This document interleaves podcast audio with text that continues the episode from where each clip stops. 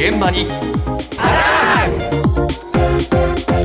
朝の担当近藤香織さんですおはようございます。おはようございます。毎週月曜日は東京新聞との紙面連動企画お送りしておりますが、今日はこの3月、あの福島県浪江町の津島地区の一部が避難指示解除というふうになったんですけれども、えそこでの放射線量の測定に同行したというこちら特報部の記事を取り上げます。はいこの浪江町津島地区ってかなり汚染が厳しいところなんですけれども、うん。そのごく一部が特定復興再生拠点地域となって先行除染をして、まあ、避難指示解除というふうになったんですよね。ええだからそのごく一部の地域以外の津島地区っていうのは、まあ、まだ避難あの帰宅困難区域のままという現状です。はい。で、今回この放射線量の測定を行ったのは、以前から現地の被爆状況を細かく調べている、独協医科大学の、まあ、木村晋三先准教授という方なんですけれども、はいその、えー教授の調査に、まあ、同行した記者にお話を伺ったんですが、まずはですね、調査と津島地区の様子、同行した東京新聞大津支局の大野隆記者に伺いました。ドローンなんかを使って飛ばせば効率はいいんですけれども、もう事故から12年、人が住んでいない家というのは、もう人の背丈よりも高いぐらいの雑草とか、あのトゲのある植物なんかが生い茂ってますもんで、ドローンが入っていけるわけがないもんですから、やっぱり一つ一つ人が歩いて測らなければならないという現実があります。パッと見は鳥の声とかさえずりとかですね、ちょうど大型連休で、まあ、気候のいい時期だったもんですから、だいぶのどかな光景が広がってはいるんですけれども、それはあの、まあ、道から見えるところでして、そこからすぐ入ると廃墟が残っていたりしていました。まあ、本当にあの原発事故がひとたび起きるとこう人の暮らしっていうのは根こそぎ奪われてもう長期間奪われ続けるということを如実に表しているなというふうに感じました。まあ12年経ってるんだからな、そうなんですよね。でも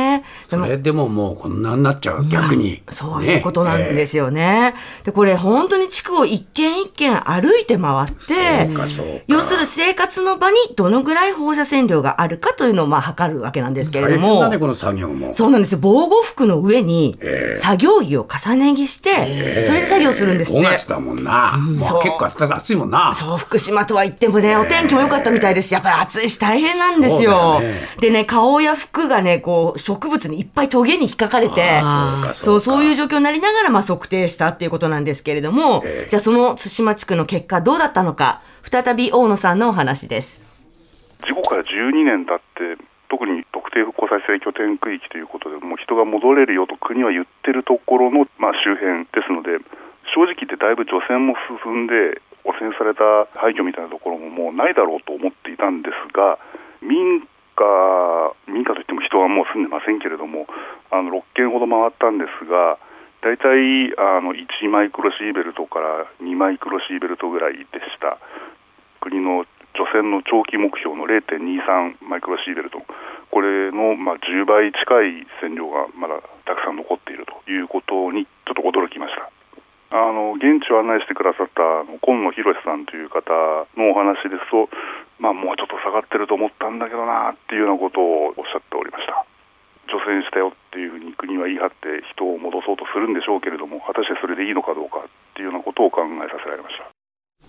いや結構線量高いじゃないですか、これ。驚きますよね。ねえこれまずその大野さんたちを案内してくれた地元の今野さんという方、ははい。い、今野さんのお宅は特定復興再生拠点地域に入って今回避難指示が解除された場所にあります。ええ。で、その今野さんのお宅から国道1本隔てたお宅はい。で測った場合に1から1.2マイクロシーベルト。ということで、これが国の除染の長期目標の0.23。これはるかに超えてるもんねはるかに超えてるんですよ。ええで、じゃあその避難指示解除になった今野さんのお宅はどうかっていうと、ええ。っ、と、一時期200ぐらいあった雨どいの排水溝の近くが0.35というふうになっていたので、まあ除染の効果は出ている。出てる。うんはい。だけど、裏山と敷地の、自分の敷地のあ境目とか、ええ。蔵の裏手とかは1からあ1.3やっぱマイクロシーベル高トいな。なので、国の目標は上回っているっていう状況なので、解除されたご自宅のエリア内でも結果にばらつきがあったっっていうことなんですよね。そうですか。で、なんか今回、河野さん、帰還することを決めましたけれども、やっぱり放射能と隣り合わせの生活が強いられるっていうのは、まあ、改めて分かった結果となったっていう。これは結構ね、気になるでしょうね、ご本人にしてみるとね。そうなんですよね。で、あの、記者の大野さんは、やっぱり人は玄関で暮らすわけじゃないので、玄関先とか軒先だけ測って安全だよっていうんじゃなくて、長い時間滞在する居間とか、寝室とかをまあはじめとする、いわゆる生活の場の放射線量がどれぐらいあるのかっていうのを把握しないとダメなんじゃないかっていうふうにおっしゃってました、ね、そうですよね。で、その大野さんなんですけど、実は、あの、原発事故の後、2012年から4年間、社会部の原発取材班にいて、毎月のように福島に取材に行ってたんですよね。で、今回、まあちょっと久しぶりの福島での取材だったので、そこで感じたことについてちょっと伺いました。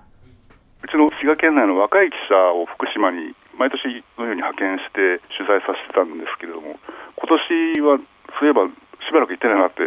いうことをそこで気がついたわけなんですね。で、浜通りの方、久しぶりに国道6号線走ったら、あの昔は帰還困難区域の大熊町のあたりはバリケードがずらっと並んでたんですけども、あれがすっかりなくなっていて、なんでなくなったのかなと思ったら、その家屋が全部解体されていたんですね。そういう変化もこの12年、特に国道6号線沿いっていうのは人の目に触れやすいところですから、